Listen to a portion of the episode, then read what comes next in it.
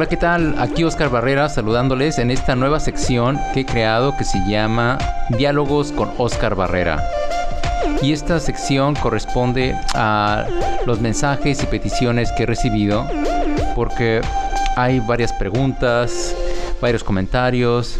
Entonces quiero utilizar este breve espacio para grabar estos podcasts donde voy a abordar eh, las preguntas que ustedes amablemente me envían y voy a darles respuesta para abordar temas que son de interés y agradezco mucho a todos los mensajes que he recibido. Eh, mensajes por WhatsApp, por, por LinkedIn, bastantes por LinkedIn. Les agradezco mucho. Bueno, eh, el tema que, del cual quiero hablar es de que he recibido bastantes preguntas. Es sobre Human Centered Design o diseño centrado en las personas. Y también tiene que ver porque este próximo 3 y 10 de septiembre estaré dando un curso precisamente sobre esto. Aquí es un curso presencial en el puerto de Veracruz. Entonces yo creo que es por eso que han llegado bastantes preguntas. Abordemos el tema. ¿Qué es Human Centered Design y para qué sirve a las empresas? Bueno, tenemos dos maneras de abordar qué es Human Centered Design. Eh, hay dos enfoques principalmente. Lo podemos ver desde las ciencias sociales, como la antropología, y también el diseño. Prácticamente Human Centered Design o, el diseño centrado en las, en, las, en las personas se ha desarrollado principalmente en estos dos ámbitos, en el ámbito de las ciencias sociales y también en el ámbito del diseño. El ámbito del diseño, principalmente los principales exponentes de ello han sido los países nórdicos, donde han utilizado mucho el diseño eh, para conociendo a los usuarios, a las personas, para principalmente en arquitectura, también el diseño de muebles. Y en las ciencias sociales, el diseño de la investigación para conocer las percepciones de las personas, sus idiosincrasias, sus pensamientos, sus formas de vida. Entonces siempre ha habido un enfoque muy creativo para entender a las personas desde el ámbito de las ciencias sociales. Esto se ha extrapolado al ámbito de los negocios. Bueno, que el diseño siempre ha estado muy relacionado al ámbito de los negocios, pero las ciencias sociales ahora también eh, ha sus herramientas investigativas que se utilizaban para conocer y entender a los seres humanos, sus culturas, y sus formas de comportamiento. Ahora esas mismas herramientas investigativas ahora se llevan al plano de los negocios para poder entender eh, bien a los, no solamente a los clientes, sino a las personas que intervienen en todo el proceso, desde la generación de las ideas, los que diseñan los productos o los servicios y las personas que lo consumen y las personas también que hacen llegar esos productos o servicios a los consumidores.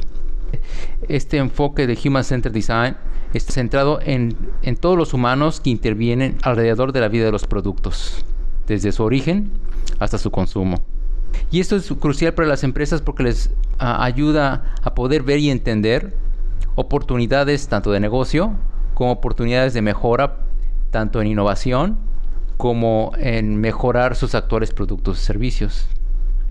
Para entender diseño centrado en las personas, tenemos que hablar de cómo surgió esto. Pareciera que es algo que está de moda, pero eh, es antropológicamente hablando, es un movimiento que ha surgido y que era inevitable.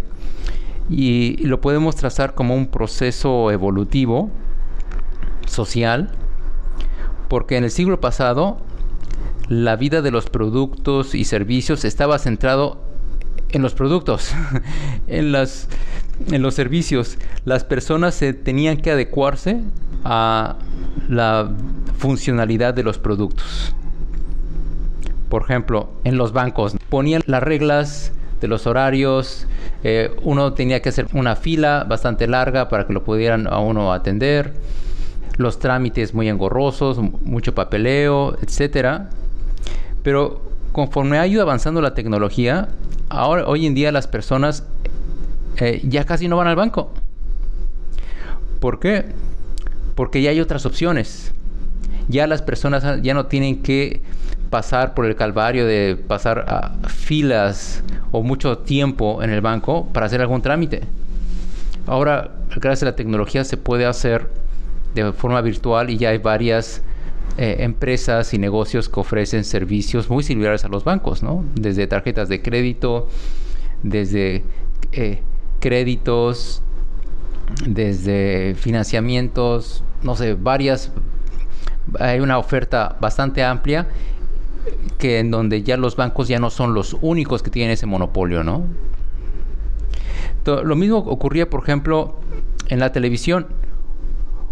En el siglo pasado uno tenía que ver los programas de televisión que ponían las empresas. Y no le importaba, bueno, ahora, sí que la programación estaba en función de los intereses de las empresas que transmitían esos programas, igual que las noticias. Igual que los productos, por ejemplo, también hay varios productos, por ejemplo, las computadoras de aquel entonces, los años 80 eh, y los años 90 eran computadoras muy aburridas, eran cajas grises, nada atractivas, porque todo estaba centrado en el producto. Eh, las personas, si querían una computadora, tenían que aceptar el color que les daban, la forma que les daban, y pues no había de otra. Y de hecho estaba centrada principalmente para los ingenieros. Pero empresas como Apple, por ejemplo, fueron disruptivas y se empezaron a centrar en las preferencias de las personas empezaron a escuchar qué cosas, cuáles eran los deseos, las aspiraciones de las personas. Y creo que Apple es un buen ejemplo de una empresa que empezó a centrar sus productos en los deseos y aspiraciones de las personas. Creo que la computadora es un buen ejemplo que epitomiza esta transición de los productos centrados en las... Eh, o de empresas centradas en, los, en sus propios productos a empresas centradas en los clientes y en los usuarios. Entonces, Apple, si recuerdan, fue en los años 90 que sacó una nueva línea de computadoras muy, muy emblemáticas porque tenían colores azules, amarillos y tenían forma, los monitores tenían unas formas así cóncavas, muy, eh, muy atractivas y muy fuera de serie. Y eran atractivas porque eran para personas que no eran ingenieros, eran para el trabajador, el estudiante, la persona común y corriente que simplemente quería una computadora de escritorio que fuera atractiva para tener en su casa. Vemos entonces que de esta noción un tanto eh, totalizante de los usuarios, de los clientes, en donde en el siglo pasado se, se le ponían dentro de categorías o perfiles, ahora en este siglo, en este nuevo milenio, se empieza a ver ya los clientes, los usuarios, desde otra perspectiva y ya se les da cierta eh, mucha importancia. Y sobre todo a raíz de la pandemia se evidenció lo importante que son los usuarios y cómo las empresas, como varias empresas que no les no les importó más sus productos, bueno, tanto que les haya importado, pero sí empresas que no tuvieron la visión de ver por las necesidades de sus propios clientes, sus aspiraciones, perecieron y no cambiaron, en este nuevo siglo, sobre todo a partir de la década de los 2010, empezó a notar una fuerte atención a lo que es la experiencia del cliente y la experiencia de usuario. Sobre todo en dispositivos digitales, se empezó a prestar mayor atención sobre los, los problemas y los obstáculos que tenían los usuarios en manejar dispositivos digitales, desde los teléfonos celulares hasta computadoras y aplicaciones. Así es como surge UX o User Experience o experiencia de usuario y también eh, paralelamente empezó a surgir lo que es la experiencia de cliente, ¿no? Pero no necesariamente se intersectaban o convergían una con la otra. Porque déjenme les comento, eh, hay un caso muy interesante de una empresa en Silicon Valley donde los desarrolladores estaban eh, trabajando en el producto, en hacer siempre mejoras para el producto, y una experta le pregunta, oye, ¿y ya eh, han hablado con el departamento de atención a clientes? Y los ingenieros dicen, nosotros hablando con los de atención a clientes, ¿por qué tenemos que hablar con ellos? ¿no? y era una empresa en Silicon Valley. Entonces todavía, la década pasada, todavía había ese divorcio de los ingenieros no hablan con los que tienen la atención directa hacia los clientes. Tiene que haber esa división. Y todavía hasta la fecha. En muchos corporativos y muchas empresas hay, eh, esa división de una, uno son los ingenieros que ven las cuestiones técnicas y otros son los de ventas, los de marketing y si, y si es una empresa que se preocupa por sus clientes va a tener un área de experiencia de cliente. Pero también algo que es importante mencionar en esto de la experiencia de cliente y en el Human Centered Design es el hecho de que la antropología la antropología del diseño ha prestado suma atención no solamente en el diseño de productos, no solamente en las estrategias para que los productos se vendan más o para hacer productos que las personas eh, quieran y adoren y se vendan como pan caliente, ¿no? Como decimos. La antropología del diseño se ha centrado en, investigar sobre los contextos de las vidas de los clientes y los usuarios, pero no con fin, no solamente con fin, no solamente para que los productos se vendan, sino de qué manera las empresas pueden entender a sus clientes, a sus usuarios, cómo los pueden entender sus propios contextos y sus vidas para crear productos o servicios que incluso todavía no existen, pero pueden ser los productos del futuro.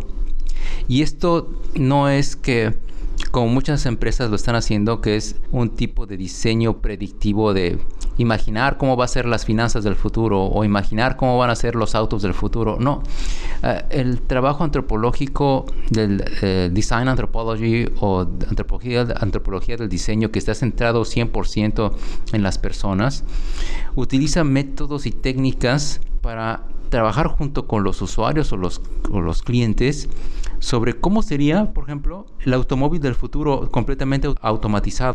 ¿Cómo serían las energías del futuro? En lugar de dejar que la tecnología o los avances surjan de forma aleatoria, con la antropología del diseño se plantean eh, un esquema de trabajo investigativo y de diseño junto con los usuarios para ver de qué forma podrían generar productos o servicios que sean de utilidad para las personas, que hagan una aportación en sus vidas. Les comento un artículo que leí hace poco tiempo de un trabajo muy interesante donde interviene, eh, bueno, ha participado Sarah Pink, una muy connotada antropóloga de la Universidad de Monash de Australia, y de hecho va a estar en el podcast próximamente.